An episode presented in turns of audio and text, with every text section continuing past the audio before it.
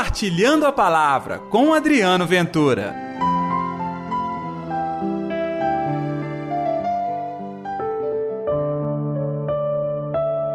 Felizes são aqueles que ouvem a palavra de Deus e a põem em prática.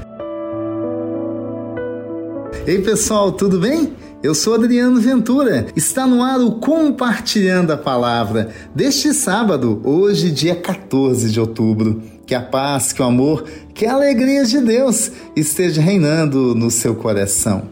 Muito bom começar um novo dia e começar com ânimo, sendo impulsionado a sair de casa com toda a vontade de fazer o bem, tendo o Evangelho no nosso coração.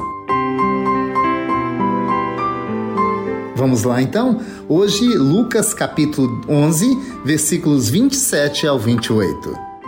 O Senhor esteja convosco, Ele está no meio de nós. Proclamação do Evangelho de Jesus Cristo segundo Lucas. Glória a vós, Senhor.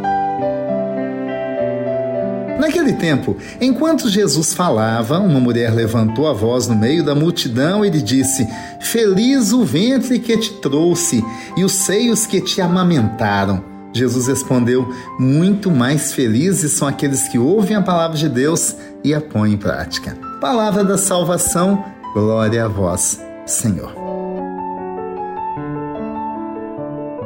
Durante uma pregação de Jesus, uma mulher é tomada de grande alegria ao ouvir as palavras tão sábias proferidas pelo Mestre.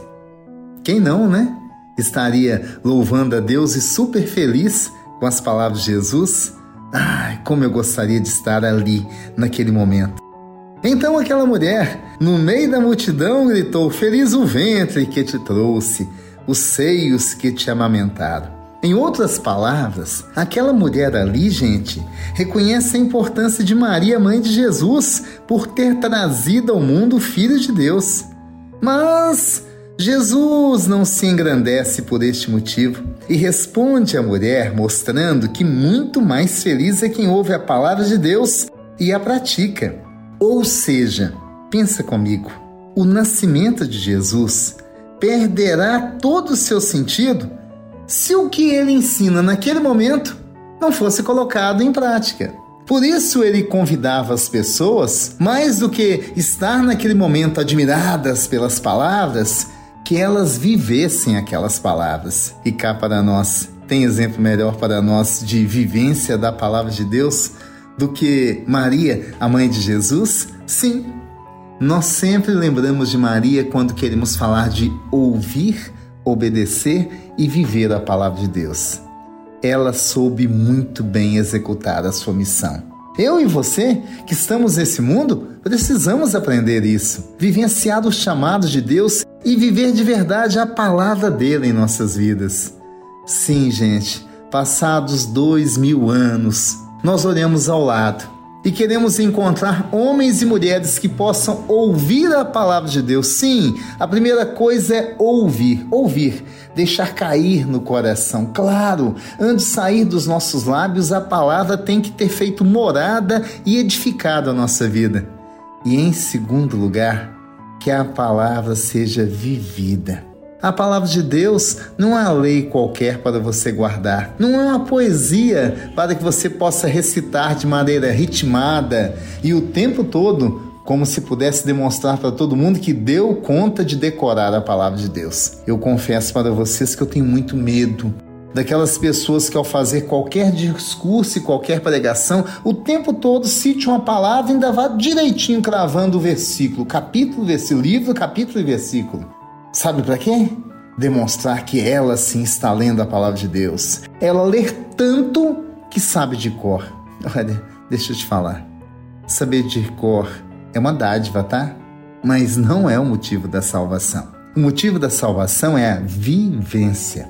Por isso, Felizes muitos daqueles que nós conhecemos, talvez nem mesmo aqui na grande cidade, mas na roça, que não tiveram nem a chance de estudar, por isso nem conseguem mesmo ler a palavra, mas vivem como ninguém. Acolhem a palavra naquelas missas, na roça, muitas delas espaçadas por tempo, por falta de sacerdote, mas eles acolhem a palavra, deixam ela cair no coração e o tempo todo visitam esta palavra, recitam com a vida, muito mais do que falar de maneira decorada. Neste sábado, vamos pedir a Deus a graça de viver a palavra dele, que ele nos dê a força, a sabedoria do Espírito Santo para ser autênticas testemunhas. Vamos lá?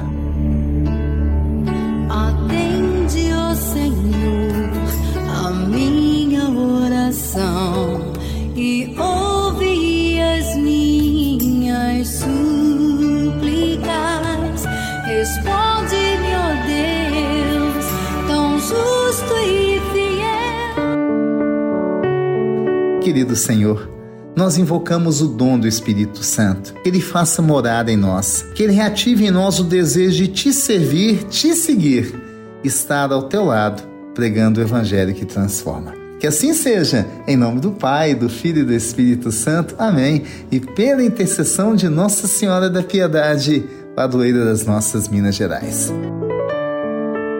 Ei, eu tenho um convite aos sábados, quatro e meia da tarde, depois da Santa Missa, diretamente da Basílica de Nossa Senhora da Piedade, aqui na nossa Rádio América tem o programa Ponto de Vista comigo, Adriano Ventura. Estou te esperando. Compartilhe a palavra você também. Faça parte dessa corrente do bem.